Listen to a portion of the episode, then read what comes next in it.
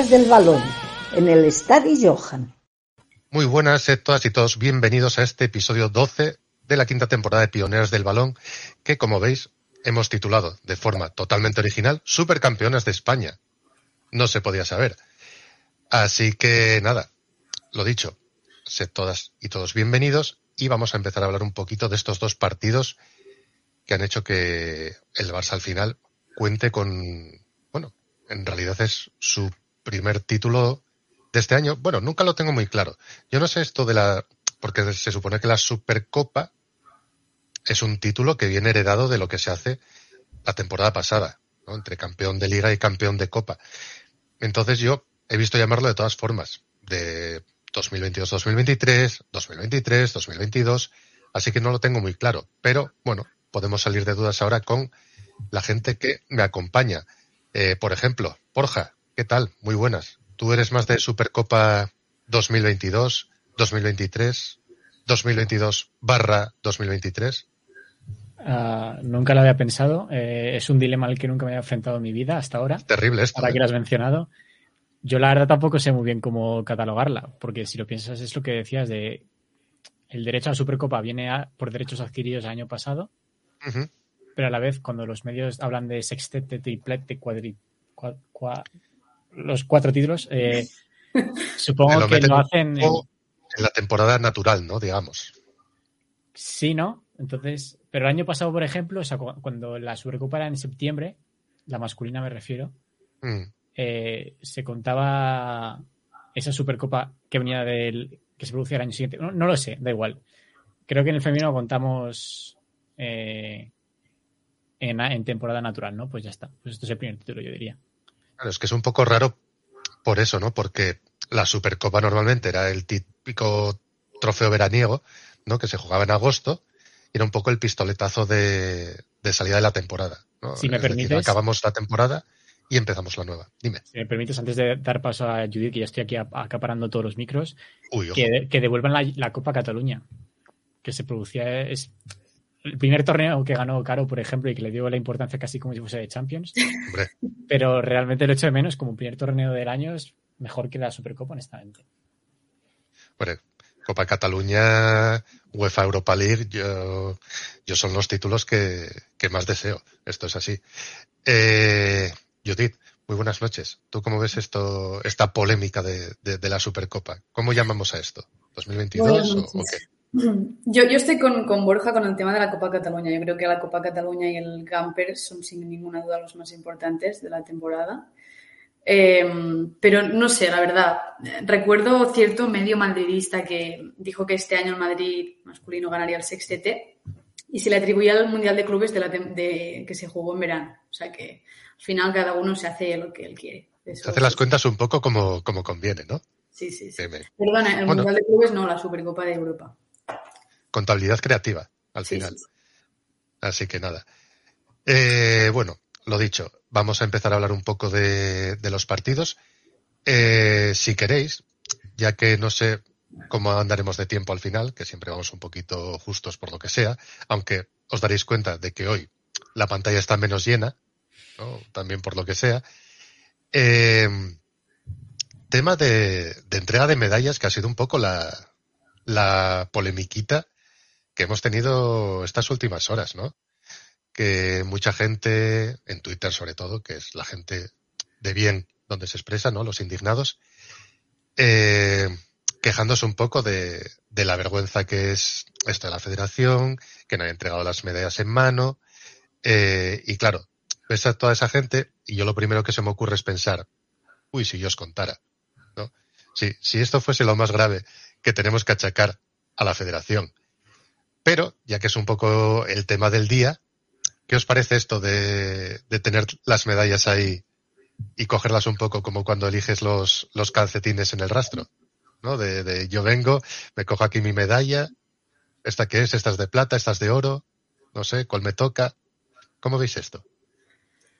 Yo, yo estoy contigo, evidentemente. Lo que me parece más curioso o estudiable, por decirlo de alguna forma, porque ya no sé cómo referirme a esto, es el tema de que cuando la, la Real Federación Española se pronuncia, siempre lo hace mal. O sea, es decir, decides hacer un comunicado que no aclara nada y que tu justificaci- justificación es, no es que ya se ha hecho así antes. Eh, O sea, no tiene ningún tipo de sentido. O sea, mejor cállate. Quiero decir, no intentes justificar algo Costumbres y hay que respetarlas, ¿no? es que, Es es un que, poco. bueno, en fin, no, no hay mucho más que decir. Al final, nada, me refiero. Ya, porque quiero decir, a ver, entiendo que digas tú, bueno, el protocolo, eh, se supone que hay un protocolo en el que te entregan las medallas en el vestuario, que eso me parece fascinante, ¿no? Que, que no sé, es como, como cuando eras pequeño, ¿no? Y era el Día de Reyes, que, que los regalos estaban esperándote cuando entrabas en, en el salón o donde fuese. Aquí es lo mismo, ¿no? Llegas al vestuario y hay un señor esperando para darte la medalla. Mm, podría comprenderlo, aunque me parece raro, pero eso me parecería aún menos raro que simplemente como se montó, ¿no? Con aquel señor como de seguridad, aquellas mesas, no sé, Es que un poco si de mala alguien no lo imagen, ha ¿no? Si alguien no lo ha visto y está escuchando, vale la pena, la verdad. O sea, es, es como un capítulo de The Office, pero más divertido. Pero podría ser peor, ¿eh? Porque recuerdo. Yo el año pasado, de hecho, estuve en el estadio de la Supercopa, en el majestuoso estadio de las Rozas, de la ciudad deportiva del fútbol, o no sé cómo se llama, de la selección, la Real Federación. Y no me acuerdo cómo se llaman las medallas, pero no subieron las jugadas, pues yo estaba al lado de cierto presidente de la Real Federación Española de Fútbol y no solo subió Alex a recogerlo el, el trofeo. El trofeo. Pero eh, he visto cosas peores como en. Creo que fue en una. Algo de la Real Federación con de fútbol sala. Directamente con una bolsa roja repartiendo a alguien, un delegado del Barça, no sé, como si fuese eso ahí un. Los flyers de la discoteca, ¿sabes? O, o no sé muy bien cómo. Pero vamos. O sea, podría haber sido más sólido todavía. También te digo, por otro lado, que con tal de que las jugadoras no tuviesen que verle el- la jeta de cerca a Bilda y a Rubiales, mejor que no haya tenido que haber ningún paseillo para recoger la medalla. Así que, Pero fue un poco mutuo, ¿no?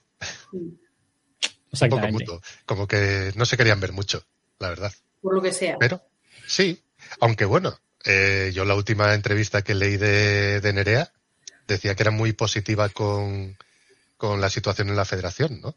Entonces, no sé, y que no sería nada incómodo que, que Bilda estuviese por ahí ni nada. Pero bueno, no sé, no sé si es wishful thinking un poco de, de Nerea o, o bueno, o que realmente se están intentando arreglar las cosas. Pero el aspecto que nos dio el domingo daba un poco la sensación de que arreglado, arreglado del todo, mm, no parece, ¿no? o sea que, que veremos, veremos próximos episodios. Bueno, más allá de, de esto, de la anécdota, que al final es un poco también lo que nos gusta, eh, dos partidos muy diferentes entre los dos, eh, y cronológicamente, pues, la cosa empieza con el partido contra el Madrid. Y eh, aquí ya empezamos a ver cositas, ¿no? Lo primero que os quiero preguntar, evidentemente, son por las alineaciones, ¿no? La alineación de salida, que yo, esto ya sé que me repito, pero bueno, lo dejo claro una vez más. Para mí, en ausencia, evidentemente, de Alexia y en ausencia de Caro, pues para mí es, mm, en principio, esto evidentemente eh, luego puede tener los matices que queráis, ¿eh? es la, para mí la alineación de gala. ¿no? Es verdad que, bueno, eh, según el equipo que tengas delante, pues como pasa con, con lo que veremos luego de- del partido contra la Real, pues quizás te interese más pues un estilo de jugadora un poco distinta a lo que puede ser Claudia Pina y Chernogorchevi, ¿no? Pues perfil más como Salma, un perfil más como Mariona, pero mm, en un partido más o menos eh, general, digamos, yo me quedo con esta alineación. Eh, y entonces os quería preguntar, Eh, ¿Os parece bien esta alineación? ¿Os parece mejor la de la Real Sociedad? ¿Os parece que una mezcla de las dos sería lo mejor? ¿O, o cómo visteis la alineación contra el Madrid? Bueno, yo a mí sí estoy de acuerdo contigo. Eh, lo único que, la- quizá la única variable que, te compraría sería la de, la de Salma en, en derecha, pero es que mm, no me gustó en, en- la final Salma por derecha, la verdad. O sea, a mí que se vaya hacia adentro con el potencial que tiene para llegar a línea de fondo no me convence. Y, y por lo tanto, yo sería la única variación con la ausencia de Caro que, que hubiera puesto en, en un inicio, pero me remito a los hechos y, y creo que es acertada, la verdad. De hecho, si no me equivoco, es la misma de, del Clásico en Liga y, y evidentemente funcionó muy bien, así que, que sí, para mí, para mí la, la alineación del Madrid fue, fue la titularísima. Yo diría que depende. Eh, Claro, en las dos posiciones que, En las que mencionas, porque yo creo que al fin y al cabo, por muy parecidos que sean Aitana, eh, Aitana no, eh, Mariona y Pina, sí que son dentro de su similitud perfiles algo diferentes. Por ejemplo, Mariona sí que a lo mejor para retener algo más de pelota y jugar de espaldas, a lo mejor que tiene mejor físico que Pina, es algo que a lo mejor contra la Real se buscó. Y lo mismo con Salman, por ejemplo, si pretendían que contra la Real se fuese al espacio cuando en los reinicios para un poco contrarrestar sus marcas individuales, a lo mejor te conviene más en ese plan de partido porque Chernogorchevich no te puede amenazar tanto al espacio aunque sea bastante rápida. Entonces eso, pero vamos, sí, tanto en el centro del campo, la defensa, portería y demás, y en la posición de delantera centro, yo creo que es la titular, vaya. Claro, es un poco lo que, por eso decía yo que evidentemente esto admitía ciertos matices. Eh, si sabes, o como en el caso me imagino que, que contra la Real, podías intuir que la Real te fuese a plantear otro, otro partido eh, con unos para unos en todo el campo, ¿no? obligándote a jugar mucho de espaldas, pues ahí quizás a Pina la pierdes un poco, ¿no? porque quizás no tiene esa capacidad de, de Mariona de, igual girarse y desequilibrar pues un poco más de regate, un poco más de explosividad o, o eso, ¿no? Si sabes que te van a presionar mucho en el uno contra uno, pues tener una velocista, nunca mejor dicho, como Salma, ¿no? para ganar esos duelos en velocidad. Pero, pero bueno, sí, a mí, ya os digo, la, la alineación me pareció más que correcta. Yo te diría bueno. que realmente todas las Sí. jugadoras, eh, o sea, todas las- si vas por las posiciones, pues, salvo las que hemos destacado, el resto de posiciones y vas viendo las jugadas, salvo quizás cuando vuelva Alexia y obviamente lo de lo de Hansen, cuando vuelva también, todas las jugadoras dices, la que le pueda sustituir no va a ser mejor que la que es titular en cualquier contexto. Es decir, tú piensas en la posición central y no te imaginas a Laia Codina o a, o a Marta Torrejón o a quien pueda ser la central haciéndolo mejor en otro contexto, aunque sea, yo que sé, más de ida y vuelta o más de defender el área. Solo la única que se me ocurre es la delantera, porque a lo mejor busques un perfil más delantera de falsa 9, que a lo mejor Casey no te la puede dar. Ni Osola tampoco, vaya. Eh, aprovecho para agradecer la raíz a, Marcos, el canal de Marcos Fudfen. Yo creo que, que lo conocéis más que de sobra, sobre todo porque ahora mismo casi toda la gente que hay en el directo la ha traído él. Muchas gracias a Marcos, muchas gracias a, todos y a todas que estéis por aquí por primera vez. Y, y sí, un poco eso, ¿no?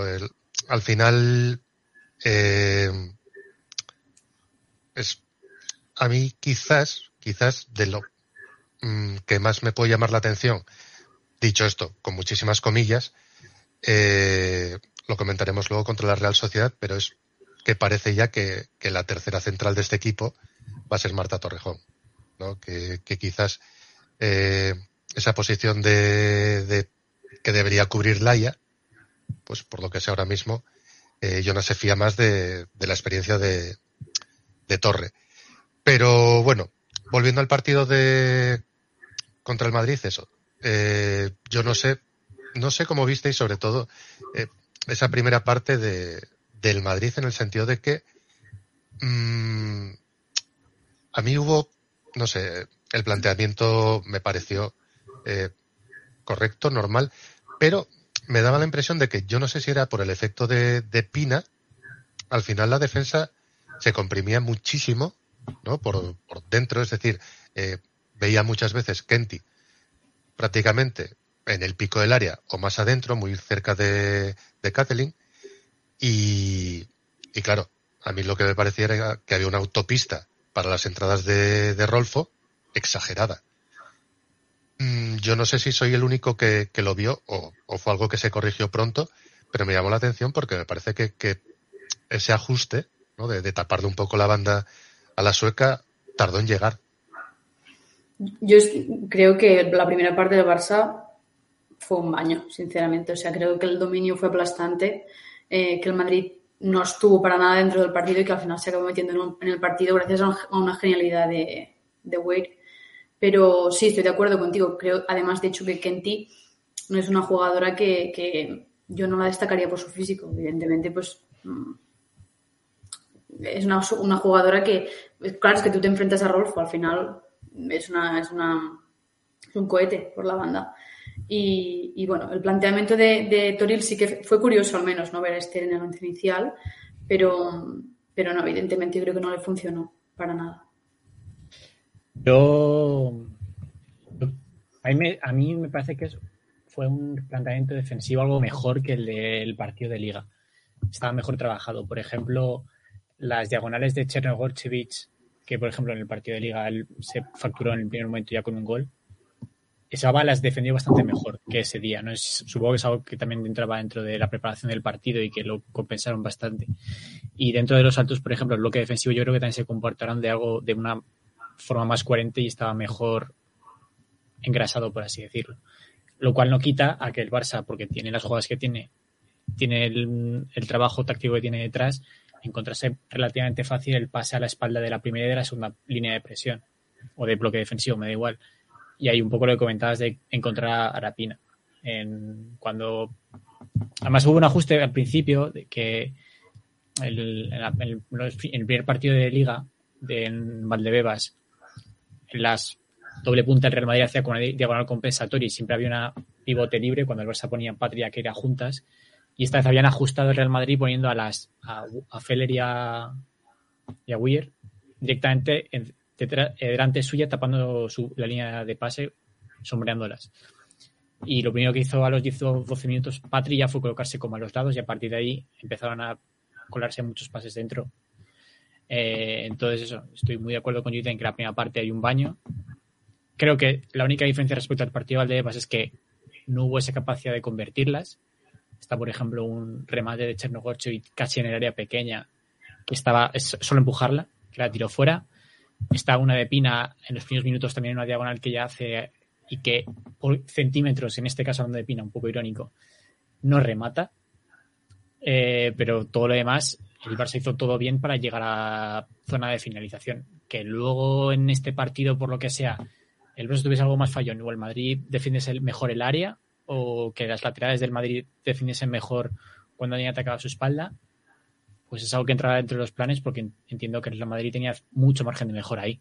Pero creo que eso, que como dice Judy, la primera parte es del mismo baño que vimos en, en Valdebebas, vaya.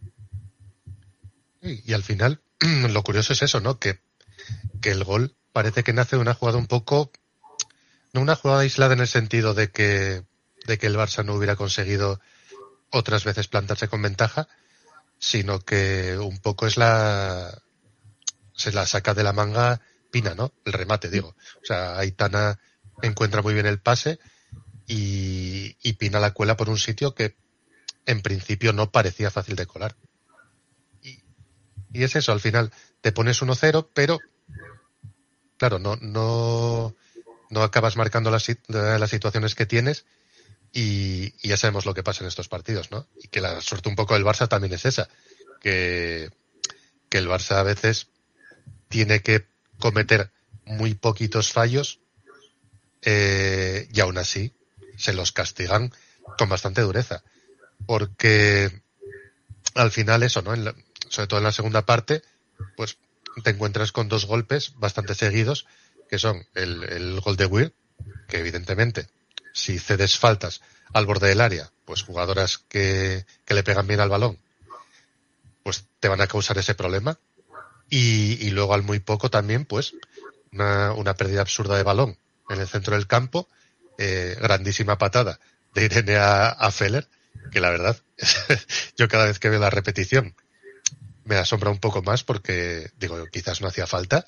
Yo creo que hay una parte ahí de que a lo mejor Irene calcula mal porque no tiene muy referencia a Feller como rival y que no piensa o no tiene referencia lo que es tan, tan, tan rápida, pero en esa acción a mí no se me olvida lo de Lucy Browns, que es una cosa bastante criminal.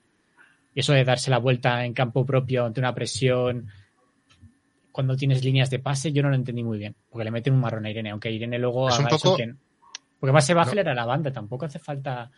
Un poco la sensación como de que a veces la ves en Lucy Bronze, que es su forma de jugar, un poco de displicencia, ¿no? anárquica. De decir de, bueno, yo ahora estoy por aquí y, y me tiro un lujo y, bueno, si me sale bien y si no me sale, pues no pasa nada, porque igual a los cinco minutos te lo vuelvo a intentar otra vez. Pero, claro, al final te ves en un problema gordo, ¿no? O sea, te empatan y seguidamente, pues dices, oye, con una menos, no cualquiera menos, Irene Paredes.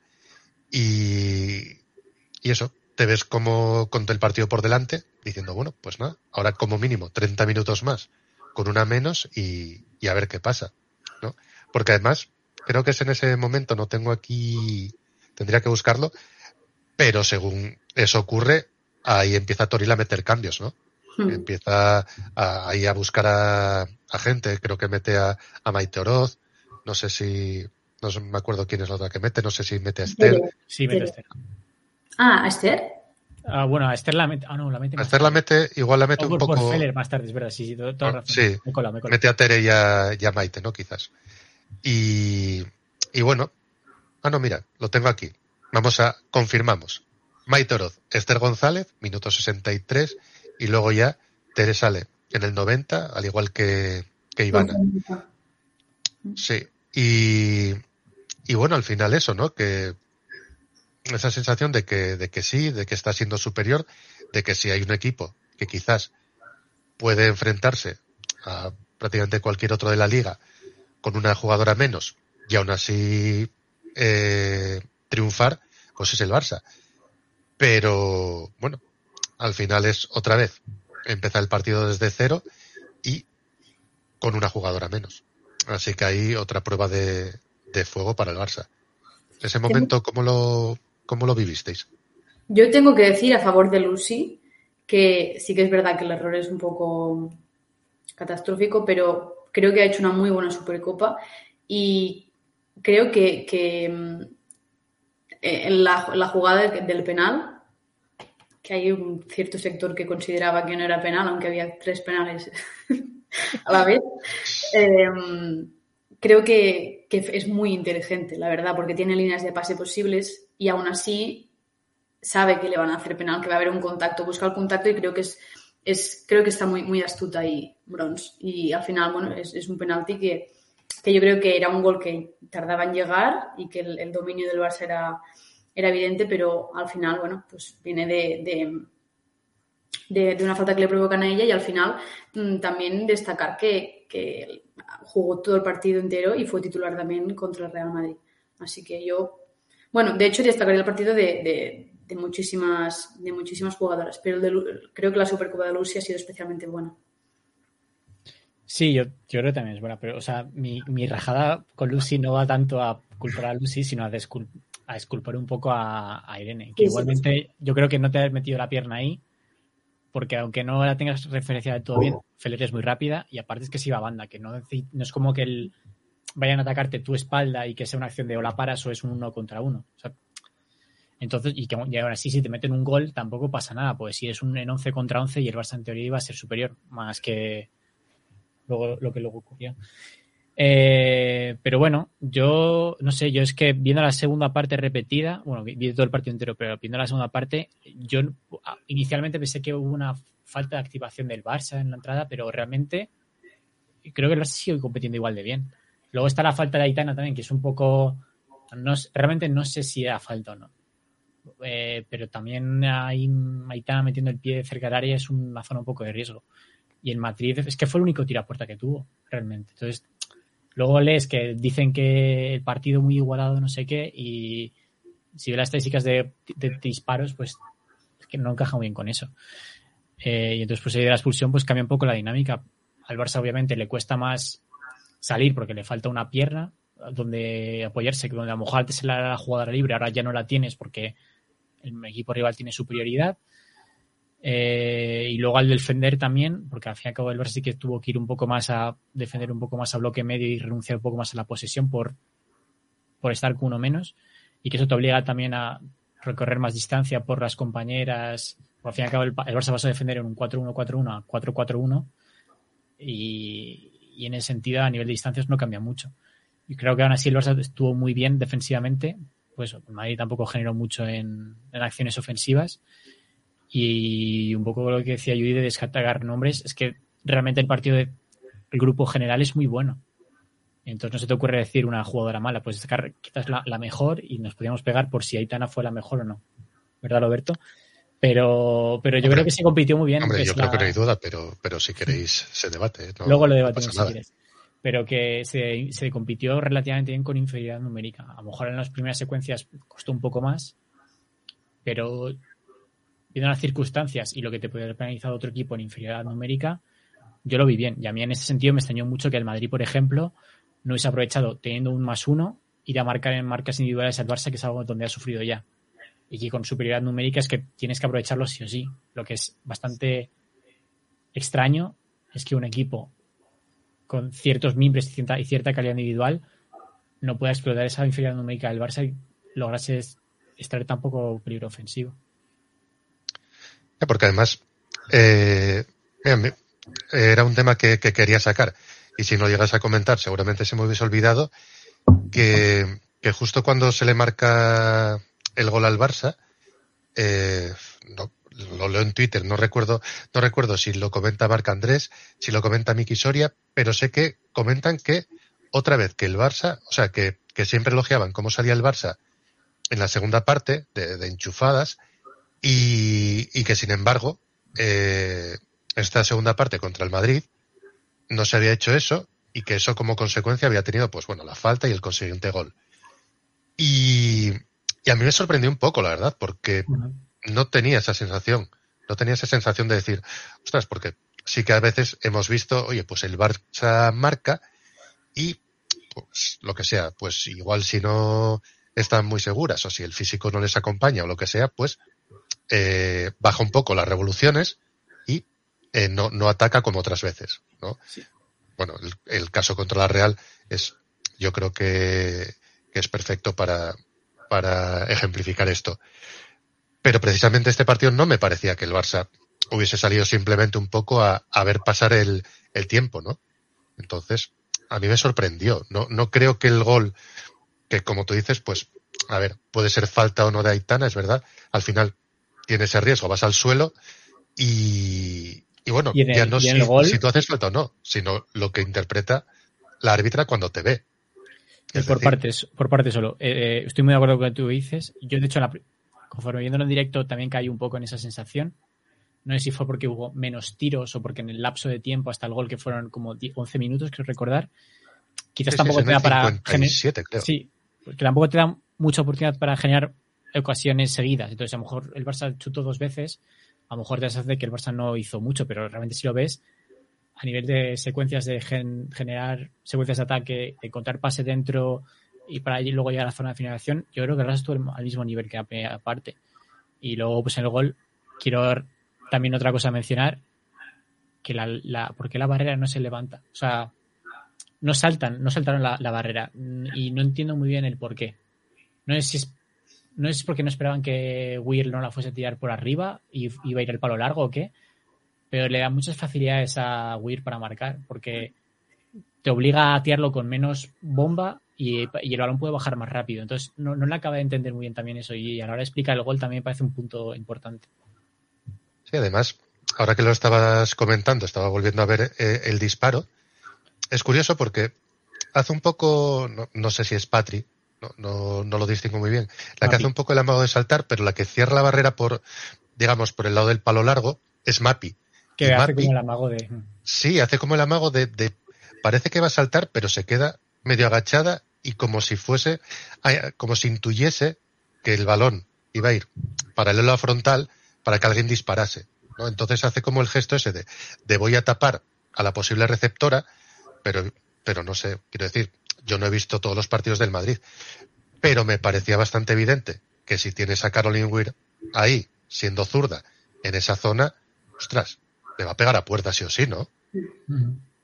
Y, y luego también, con la segunda parte, también que el rival juega y el rival ajusta cosas. Yo veo, yo vi, por ejemplo, también Mm, Yo lo de Paños, viendo la cámara frontal, porque la, todas las que fueron laterales, yo no vi ni error de posicionamiento, quizás algo en la carrera con el pie, pero me parece que es que el balón llega muy pronto porque baja muy rápido, porque no tiene que coger mucha altura. Entonces, a mí no me parece tanto error de Paños, pero bueno, que a lo mejor con una portería igual más ágil de pies a la hora de moverse lateralmente sí que hubiese llegado, pero que el, palo, el balón creo que golpea en el palo, o sea, va bastante bien ajustado. Sí, vamos. Sí, yo no sé si es palo o, o es ella pro- eh, la misma que. O que, le, que do- le ¿eh? dobla la mano, que no llega a poner la Sí, sí, con- sí, en sí, sí, tensión pero- como para que el balón, que a lo mejor ese es el error también, que la, que la mano no la mete con tensión. Ya.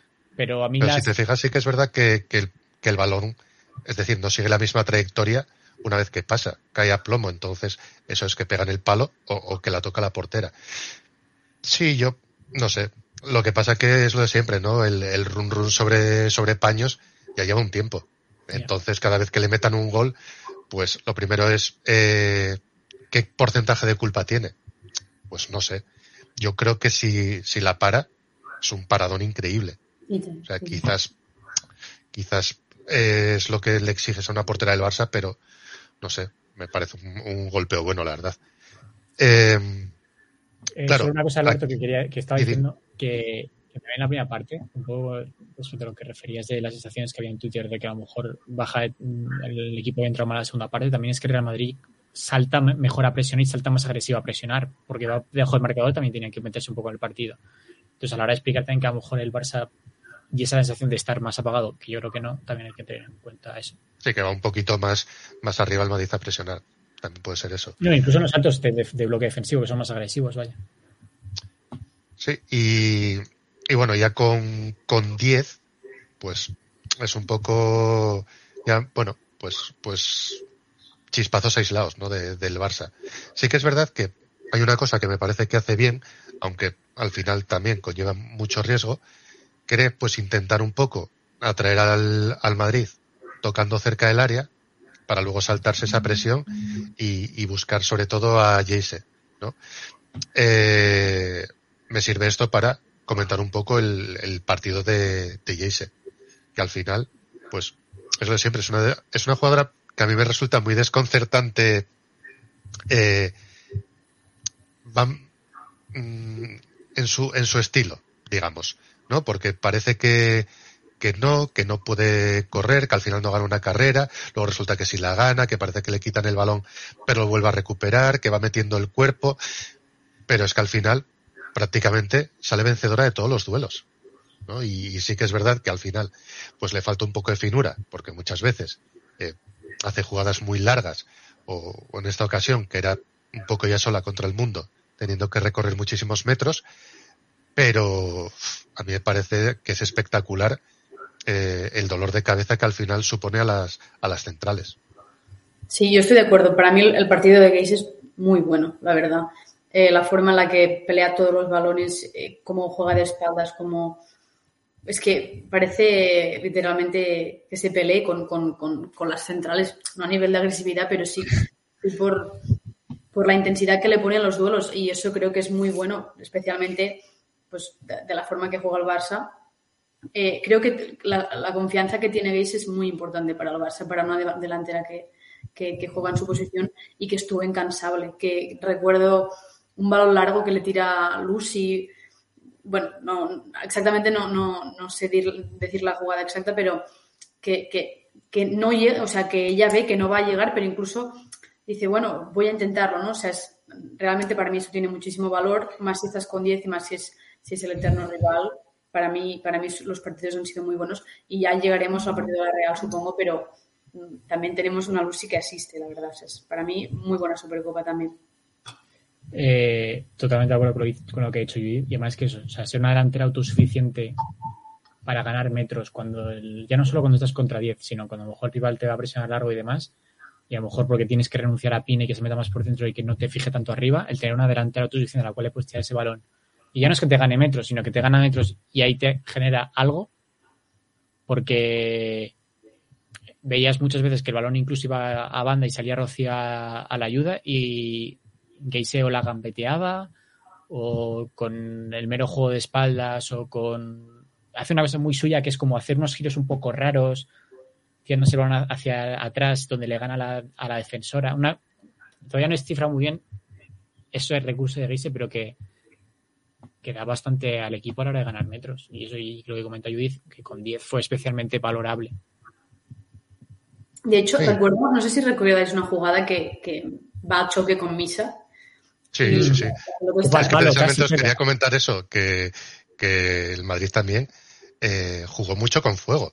Y, y Misa, sobre todo, hubo un par de jugadas que tardó muchísimo en despejar el balón. Y en una de esas la choca y es que es la propia Misa la que le pega el balón y casi entra. Es decir, de se hecho- va rozando el palo. De hecho, el gol de Salma viene de una pérdida de Ivana de esa misma forma. Sí, sí, Sí, sí, fue sí. Suala, ¿no? Pero vamos, que, Eso. Sí, o sea, el de lo mismo, vaya. Sí, sí. Pero, pero la, la- el balón lo ganó Joana, sí. Sí, sí. Sí, yo, Sí, yo creo verdad. que fue falta de todas maneras lo de, en lo de Sí, eh, o sea, si hubiese habido bar y hubiese entrado eso hubiese sido falta, pero pero sí que jugó con fuego Misa ahí. Vaya. Que por cierto, estaba mirando ahora el resumen.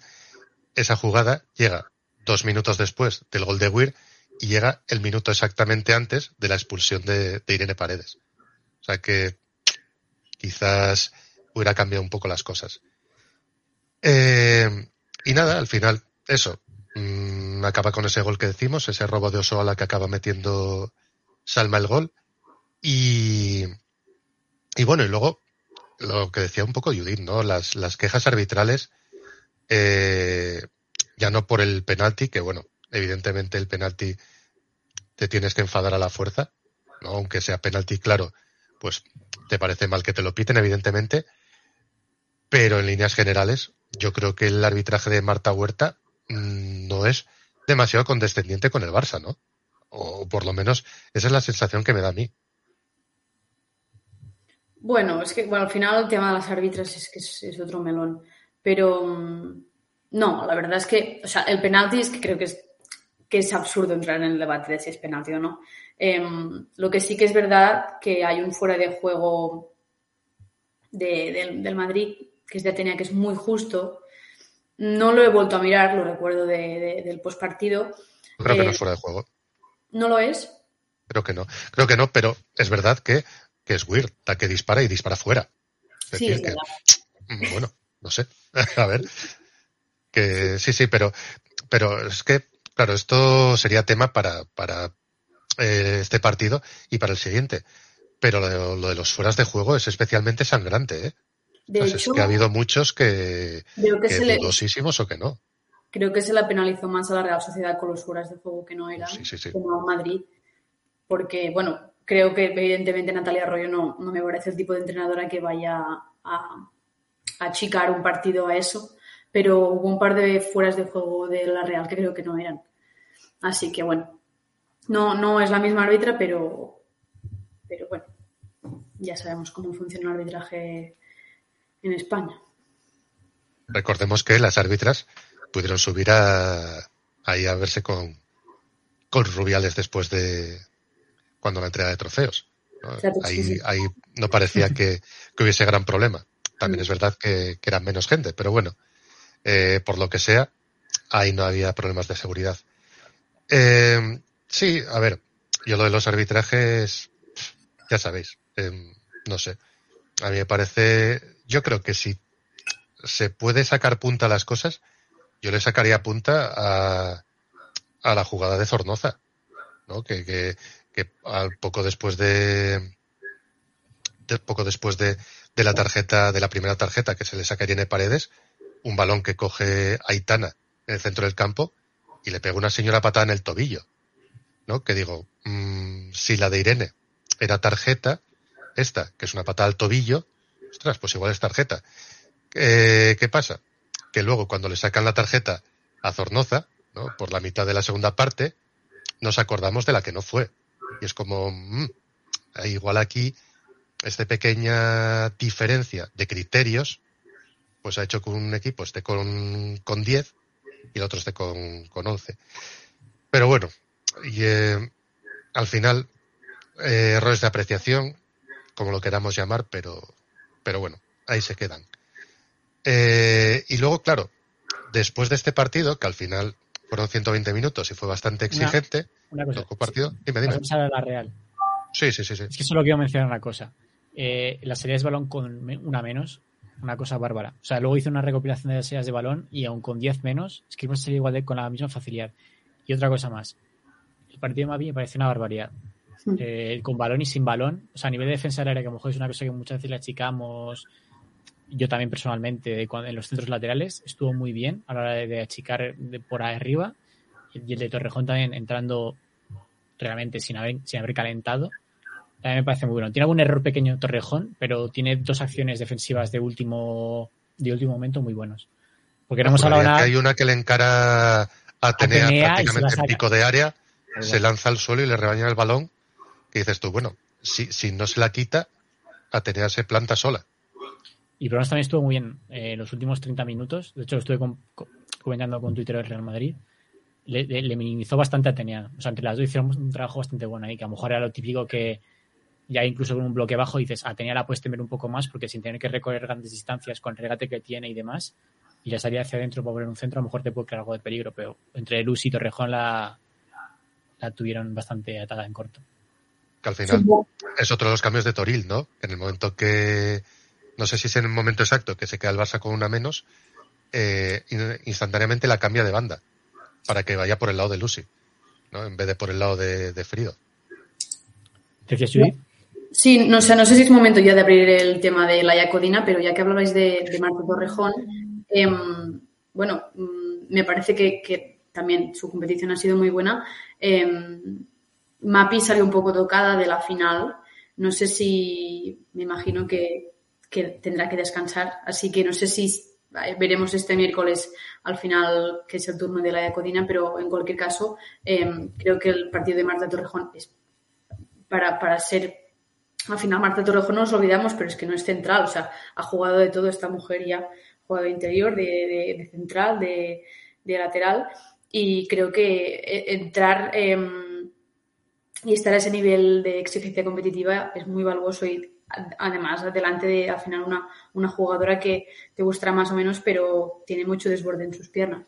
Así que, aparte del partido de Mapi, que evidentemente ya sabemos cómo, cómo es, creo que el partido de Marta también es muy bueno. Lo que decía antes, creo que es un partido coral muy, muy eh, de muy alto nivel para todas, pero hay, hay nombres propios que, que creo que explican em, el título, la verdad. Yo la. Yo entiendo que hubiese preferido a Torrejón, porque hecho creo que, creo que Codina estaba calentando. Pero entiendo que a lo mejor para jugar con 10 la experiencia de Torrejón a mejor era un plus que sobrepasaba quizás a que Codina puede ir mejor al espacio y demás. Pero ya en la final, ahí sí que me chirrió un poco más que no se aposase por Codina. Pero bueno, no sé, a lo mejor hay algunos temas físicos de Codina que se nos están escapando, que puede ser perfectamente. O igual un poco el balón aéreo, que también tiene esa, Puede ser. ahí a Marta Torrejón que sí, no, no, no sabemos exactamente. Lo que decías de, de Mapi, eh, muy de acuerdo. Sobre todo porque, porque es verdad que también vemos a Mapi muchas veces que destaca mucho en, en la jugada que va al límite, ¿no? en lo de medir, ir al suelo para sacar el balón en el último momento, pero creo que estuvo especialmente bien en anticiparse al peligro. Es decir, de, de cortar el balón en el momento eh, justo anterior a que empezase a, hacer, a ser la jugada peligrosa, ¿no? De intuir por dónde podía venir el peligro y cortar el balón antes de que, de que se activase. Y, y eso me pareció muy importante, la verdad. No fue simplemente eh, reactiva a lo que pasase, sino que simplemente por lectura hubo muchas jugadas que anticipó antes que dijeras, ostras, qué peligro acaba de conjurar. Y, y creo que eso es, es fundamental. Y también, otra cosa que se me había olvidado es que en- a la hora de, por ejemplo, prevenir las contras de Feller y de Weir Atenea, estuvo muy bien atando en coro también a, a Feller, porque Feller tuvo dos o tres donde a lo mejor sí que había empezado una acción individual que podía encallar en algo bastante más peligroso. Y cuando estuve en, eh, y luego cuando estuvo Mapi con Torre, la, la compensaron y la minimizaron bastante bien. Creo que Feller realmente solo tuvo como dos o tres acciones a lo largo del partido donde realmente pudiese haber creado algo de peligro. Entonces, eh, creo que también eso hay que destacarlo. O sea, es que me parece un partido bastante redondo de Matplay. Y luego con balón, con 10 también te da bastante. Sí, al final, el, claro, tú seguramente lo puedes apreciar más después de, volver a verlo, pero claro, mm, es complicado sobre todo fijarse cuando, cuando están un poco los nervios a flor de piel, viviéndolo en, en el directo. Pero, pero sí, yo la verdad me parece, me parece alucinante que como el Barça al final logra sobreponerse prácticamente a, a cualquier cosa, ¿no? Una cosa que hubiera dejado a cualquier equipo tocadísimo y aún así, pues, oye, tienen, tienen esa confianza y ese nivel para, para poder sacarlo adelante. Eh, poco después, mm, prácticamente con qué, dos días y medio de descanso, más o menos, ni siquiera, pues toca, toca el partido contra la Real Sociedad, ¿no? Y aquí ya decíamos que eh, hubo cambios en la alineación. Y yo me imagino un poco que era, eh, primero evidentemente por seguramente eh, necesidades, como fue por ejemplo lo de Torre, y luego también un poco con, con esa resaca entre comillas de, del primer enfrentamiento contra la Real. Esa, esa defensa de uno contra uno todo el rato, impidiéndote girar, un partido muy físico, y claro, ahí pues ya apuesta por otro tipo de, alineación. Básicamente el cambio es eh, quitar a Pina para meter a Mariona, ¿no? lo que decíamos, un poco más explosiva, un poco más de uno contra uno, un poco más de físico y, ya Salma, ¿no? Precisamente para eso. Eh, al final es, es, verdad que en el partido contra la Real fue un partido de marcador muy ajustado, pero yo recuerdo sobre todo la primera parte que hubo muchas situaciones de, de prácticamente uno contra uno de la delantera de turno contra la central. Entonces, bueno, me imagino que, que previendo otra vez un partido de ese estilo, ese fue el dibujo que quiso, que quiso sacar Yona. Yo creo que sí, o sea, evidentemente la mejora de, del Barça de un partido a otro, es decir, de, Liga a Supercopa, es muy notoria, pero más que nada porque el Barça de Supercopa fue mucho más reconocible.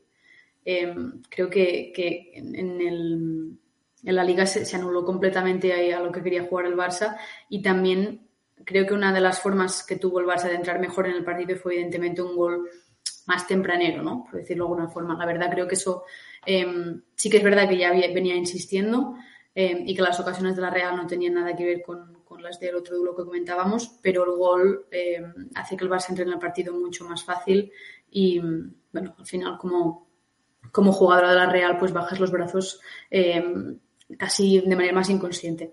Así que creo que, que ese factor fue, fue, bastante notorio y otra vez, eh, Geise espectacular, eh, Aitana también. Creo que también, evidentemente, el juego del Barça pasa por un juego colectivo, pero las, actuaciones individuales han, han, estado muy presentes en esta competición.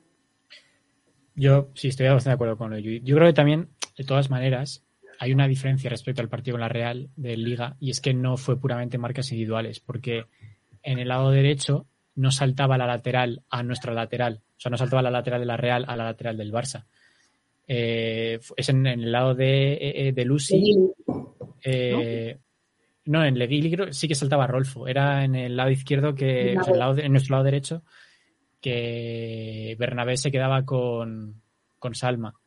Entonces estaban Nerea o quien ocupase más el lado derecho en intermedias con la central. Entonces que no fuesen marcas individuales 100%, porque el, por eso en el sector se dejaba una de la Real contra dos del Barça y en última línea dos centrales contra Geise, permitía esto de... Eh, los reinicios eran un 100% individual, pero no, en, cuando la jugada ya tomaba un poco de, forma, sí que era como comentar. Entonces, eso sí que daba algo más de tiempo, tanto a Paños como a Torrejón, para pensar mejor dónde ir, dónde dar el pase o qué jugada buscar exactamente. Entonces, yo creo que ahí es la única diferencia, pero que aún así, cuando la Real en los reinicios presionaba en marca individual 100%, creo que el Barça ejecutó mejor que, que, el partido de Liga.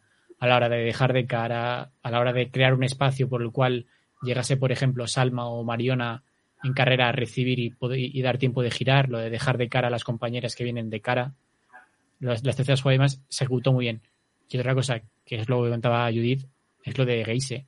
En el partido del Johan, si lo veis, sola casi no ganó ningún duelo a tejada. Y ayer fue una barbaridad lo de Geise. O sea, no ya solo yendo al espacio, sino. Y también en, y el gol y demás. Pero lo de generarse por ella, ganar los duelos a la tejada y luego era la profundidad lo hizo mucho mejor que Suela en su día. Y yo creo que eso es gran parte de la mejora que tuvo el Barça ayer. Sí, yo. Una cosa que, que me dio la impresión viendo el partido fue que eran dos equipos que no sé si era eh, por la por la carga eh, física, ¿no? Por, por, el castigo que llevaban encima, o bien un poco también porque eh, no querían cometer errores que llevasen al otro equipo a adelantarse, me dio la sensación de que fue un partido de ritmo muy bajo, que fue un partido bastante no quiero usar la palabra nodino, porque es verdad que, que eh, siguieron haciéndose cosas y generándose oportunidades, pero que eh, me dio la sensación al final de que sobre todo el Barça fue bastante de, de menos a más. ¿no? No, que, no sé si fue por la confianza de al final verte con 2-0 prácticamente en la primera jugada de la segunda parte o, o simplemente porque, bueno, después de un rato jugando, pues físicamente se encontraron un poco mejor. Pero, no, pero me ¿tiene? pareció que el equipo estaba, estaba justísimo, ¿no? No, tienes razón, o sea, lo comentó Natalia en rueda de prensa. Giraldez creo que no hizo mención a esto, pero Natalia sí, de cómo el cansancio y el no haber recuperado sí que condicionó un poco el planteamiento y de no repetir el del Johan, porque que simplemente que si yo creo que es que si hubiesen repetido lo de las marcas individuales en casi cualquier contexto de partidos, a lo mejor cuando defienden bloque a Hockey tienes que ser más zonal por puro sentido defensivo, a lo mejor es que al, al, minuto 30 estaban reventadas las jugadas de la Real. Y ya veías en el 60 o en el 70, por ejemplo, como Gemma no podía seguir las rupturas que había de. Creo que fue Pina, por ejemplo, que rompió entre central y lateral. Y Gemma no lo pudo seguir porque no le darían más las piernas. Entonces, eh, hay que entender eso, yo creo. Si hubiese sido una semifinal, probablemente hubiésemos visto un partido más, más vivo en ese sentido porque hubiesen llegado más al 100%. Y luego otra cosa también que comentamos es el, el timing de los goles. Creo que a la Real también hace mucho daño eso. Primer gol, mejor fuera de juego, dudoso también, no lo sé. Pero el timing yo creo que hace mucho daño porque llegan momentos malos. Y a lo mejor ahí no hubiese entrado el gol porque Aitana lo manda el palo o le tiene una acción salvadora. El alargar el 0-0 durante más tiempo a lo mejor hubiese obligado a cambiar X cosas. Hmm. También es verdad que la Real viene de unos momentos anímicamente uh -huh. Bajos y que al final eh, creo que tiene bajas que le condicionan. La baja de Cecilia hace que Alejandra mm, Bernabé tenga muchos más minutos en sus piernas. Eh, la, baja de Gaby precisamente en, en, la final, que esperemos que, que no, no, sea, no sea nada. Eh, bueno, es verdad que al final entra, entra Pinto, que también tiene, tiene mucho fútbol en sus piernas, pero al final eh, Gaby es, es, importantísima. Creo que hay una serie de condicionantes que hacen que el rival no sea tampoco, evidentemente, sí que es el mismo rival que nos encontramos en liga, pero que viene con, con un bagaje distinto y creo que psicológicamente eh, en, minutos, en minutos bajos. Pero bueno, en cualquier caso, eh, tampoco me da la sensación que estuvieran absolutamente, absolutamente fuera del partido, la verdad no me, no me parece que el dominio del Barça fuera, o sea, evidentemente es, es, claro y, y, es una victoria más que, más que merecida, pero um, tampoco me pareció que la Real estuviera, estuviera fuera del partido um, todo el rato. Tuvo alguna, alguna, alguna recuerdo una de Jensen, creo que es compaños, no sé si me equivoco, que bueno, que el resultado es el que es, pero, pero no, un partido muy, muy lineal, muy, muy normalito. Yo quería, esto que, que ya comentamos alguna vez, ¿no? De, de, la elección entre, entre, Claudia Pina y Mariona. Eh, una cosa que os quería preguntar yo con, con respecto a la, a la, alineación contra el Madrid.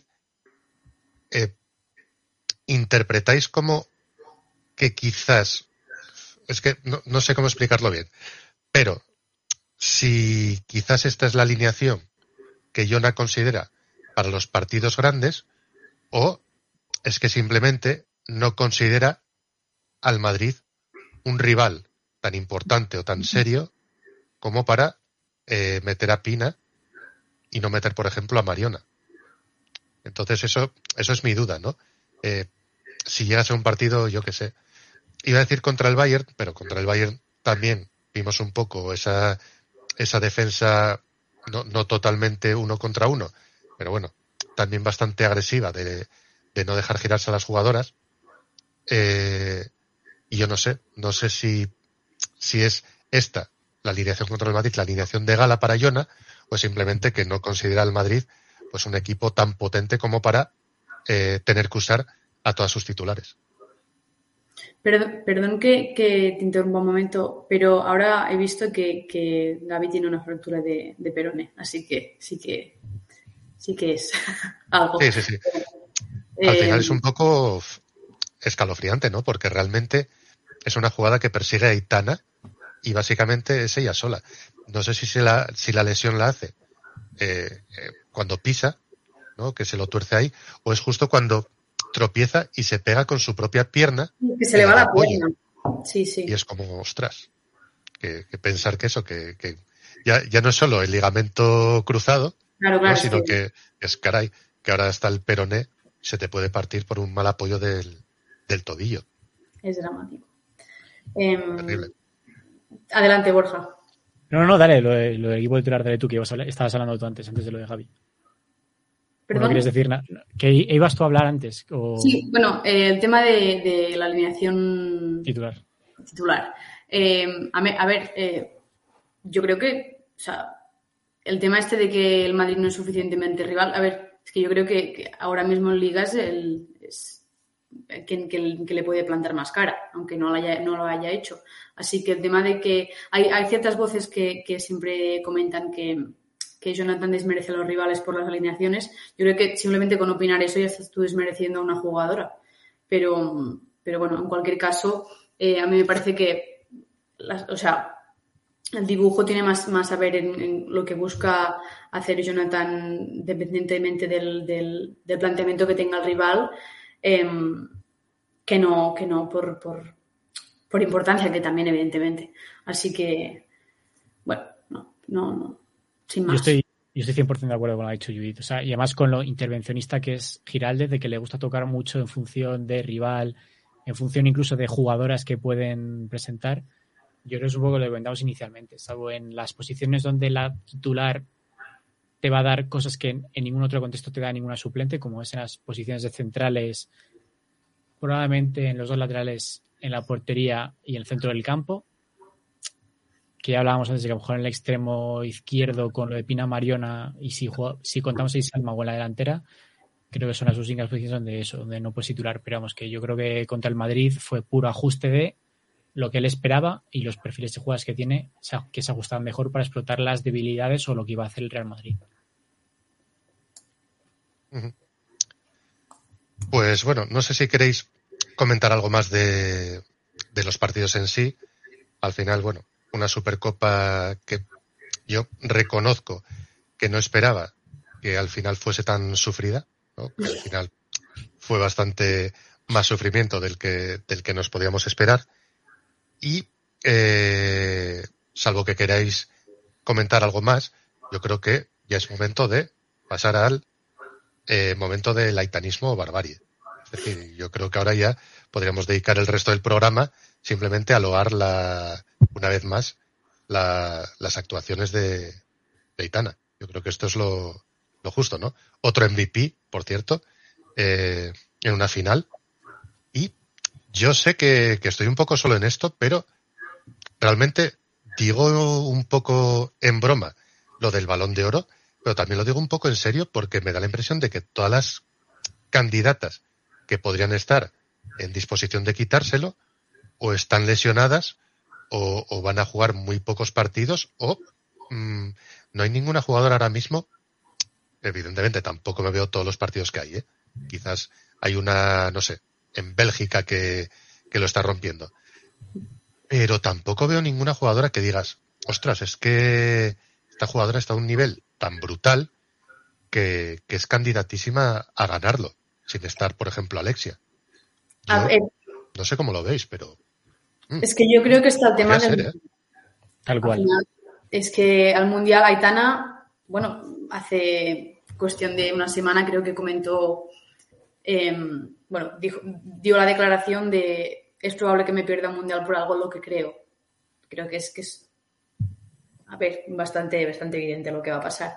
Y mm, claro, es que tuvimos una Eurocopa, pero es que ahora tenemos un Mundial y eso al final es proyección para muchos jugadores que no juegan en Europa, que evidentemente no lo va a ganar una jugadora que no, que- que no juega en Europa, porque tampoco puede ganarlo, ¿no? Creo. Bueno, Creo bueno, que, creo que en Estados Unidos sí, porque Alex Morgan, por Ah, ejemplo, estuvo es en el.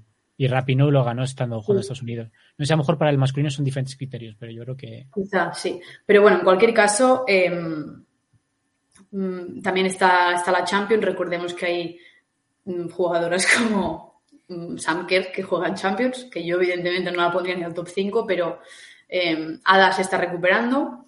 eh, así que creo que pueden pasar muchísimas cosas, la verdad. Eh, incluso, bueno, hay mucho amor mediático por Oberdorf. Eh, pueden pasar muchas cosas, muchas. Y al final, creo que Alexia lo tiene muy complicado, pero mm, puede que llegue en, cuatro o cinco meses, así que pueden pasar muchas cosas. A mí me encantaría que lo ganara Aitana, pero también es verdad que creo que, y lo comenté el otro día, que tiene margen para ganarlo con muchos más argumentos. Yo.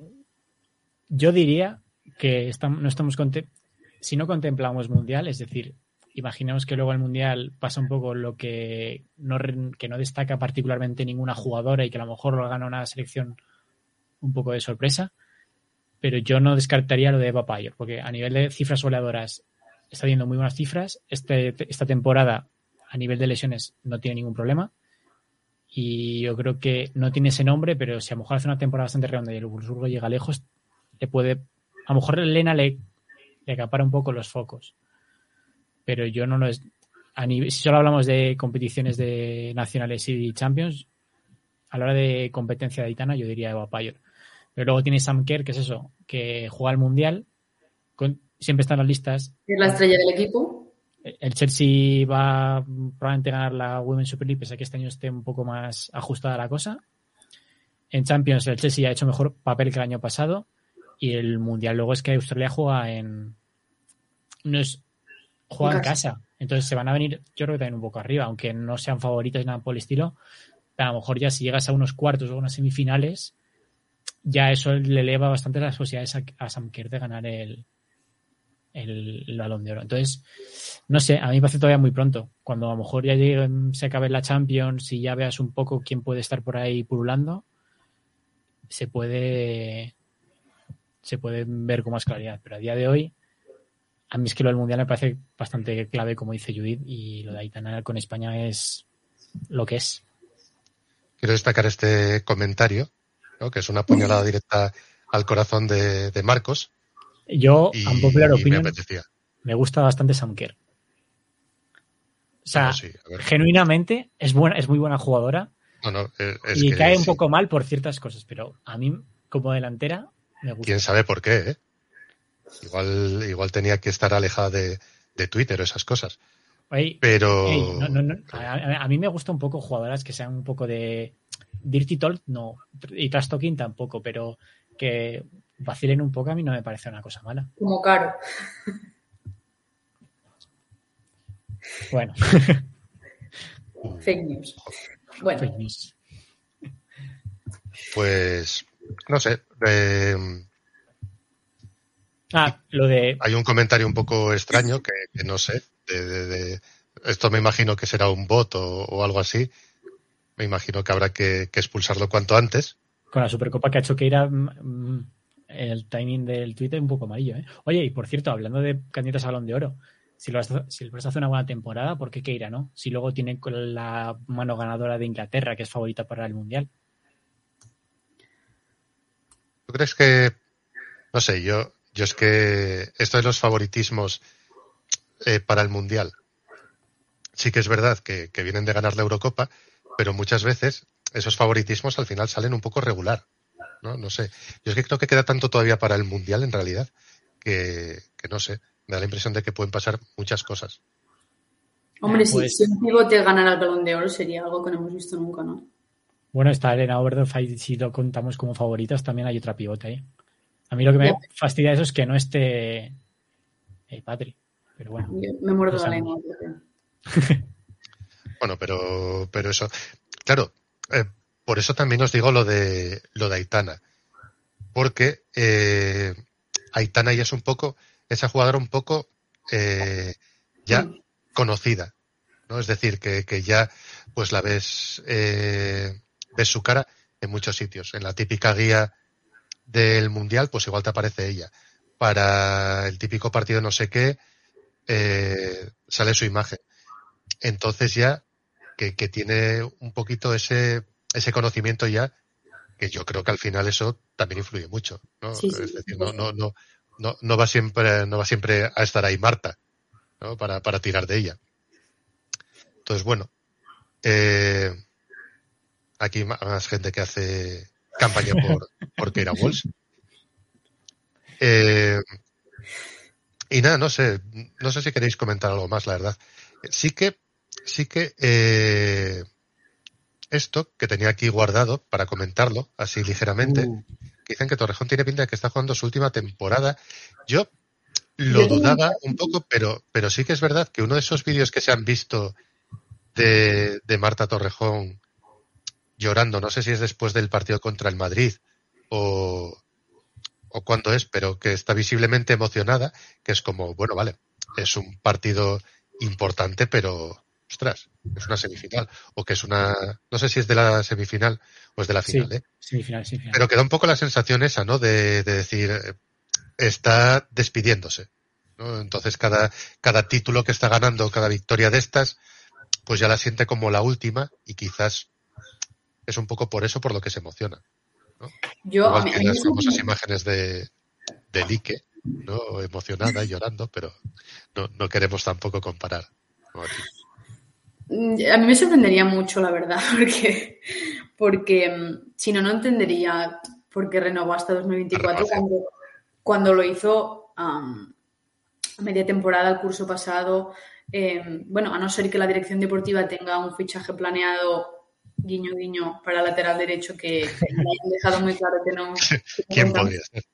que no cuentan con ella, pero dudo mucho que sea el caso. Y más con una leyenda del club y una jugadora que está teniendo muchos minutos, que es muy útil y que si no recuerdo mal, corregidme si me equivoco, pero el año pasado fue la más usada por Giralde. Sí, sí, sí, sí. O sea, me parecería una, una deriva muy, muy ilógica el hecho de estar aquí una temporada y la siguiente que ya sea tu última. Ya también por, por la capacidad competitiva que tú puedes ofrecer. Pero también es verdad que el año pasado no tenía competición lateral y aparte no iba con la selección, lo cual, o ya lleva tiempo sin la selección, pero te daba esa cosa de tener descanso y demás, y que no es una jugadora que sea muy propensa a lesiones. Pero vamos, sí. Yo, yo estoy bastante de acuerdo con Judith, pero yo creo que también en estos casos hay que entender un poco cómo se quiere retirar cada jugadora. O sea, a lo mejor Torrejón lo que no quiere es pasar un año en ese rol de Melanie de jugadora un poco residual y demás, que le queda un año de contrato y a lo mejor Torrejón es muy así, dice, mira, yo me piro, eh, quiero acabar mi carrera en lo, más alto y que se me recuerde como una temporada que hice bastante buena. No lo sé. Eh, o a lo mejor también hay, que pensar que esta es la élite y además últimamente con cómo se convirtió el fútbol femenino, a nivel mental tiene que desgastar bastante y a lo mejor una jugadora no quiere estar una temporada entera viajando en entrenamientos de alta intensidad para luego jugar un tiempo muy residual, como mejor ocurre el año que viene si viene Ona y si ella pasa a ser, yo qué sé, cuarta central y tercera lateral, ¿sabes? Entonces, no sé, yo con estas cosas no, no me espero nada porque cada jugadora se retira como quiere y a lo mejor ella quiere retirarse en el Barça o no, no lo sé, pero vamos, que o a lo mejor yo que sé, a lo mejor le emocionó mucho el hecho de salir y hacer un muy, muy buen partido, no lo sé. Entonces ya veremos a final de temporada, pero, pero bueno. Y recordemos que eh, tiene que recuperarse Yana. Es decir, que... Pero Yana el año pasado que apenas jugó de lateral, entonces realmente es lateral. Claro, pero Yana te puede jugar de lateral y te puede jugar de central. Es decir, los dos roles que podría hacer Marta sí. todavía van a estar un poquito más difíciles. Y bueno, evidentemente, si hay fichaje en el lateral, pues ya para qué contar. Mm. Yo no sé, yo la verdad no, no lo pensaba, pero sí me encaja un poco, eh, pues lo que decís, igual con su situación deportiva ahora mismo y también un poco eso, ¿no? Esa, esa emoción un poco desmedida que parecía tener el, después del partido. Entonces, no lo sé. No lo sé si, si eso quiere decir algo o bueno, o simplemente, yo qué sé, era por otra cosa. Ya veremos. Claro, aquí también nos dicen Engen de central. Entonces, puede ser una de. al final hay, hay cositas. Eh, y no sé, nada más. Yo creo que, que básicamente hemos repasado bien lo que nos dio esta Supercopa, ya digo, bastante, bastante miga, bastante jugo. Y no sé, no sé si queréis añadir algo más, pero bueno, yo por mí lo dejo aquí. Hora 11 minutos, esto, esto es una maravilla. No quiero decir que sea porque nos falta un integrante de, del Pioneras, ¿no? quizás no tenga nada que ver, pero yo lo suelto por si, por si acaso. Así que nada más. Como siempre, eh, muchísimas gracias, Borja, por haber estado aquí. Nada, un placer como siempre. Y también un placer, Judith, muchísimas gracias por haber estado aquí. A vosotros. Y a todo el mundo que nos está viendo, tanto en YouTube como en Twitch, como la gente que nos oirá en un futuro cercano o lejano, quién sabe, en iBox, pues lo mismo. Muchísimas gracias por haber estado aquí. Al final, pues mira, celebramos entre todos otro titulito más, que al final esto es todo un poco lo que nos gusta, ¿no? ya tenemos al masculino para darnos eh, los golpes y nada más, lo de siempre. Muchas gracias, estad atentos a nuestras redes sociales, donde publicamos con increíble antelación cuando vamos a hacer el próximo directo y nos vemos en la próxima. Así que, chao. Adiós.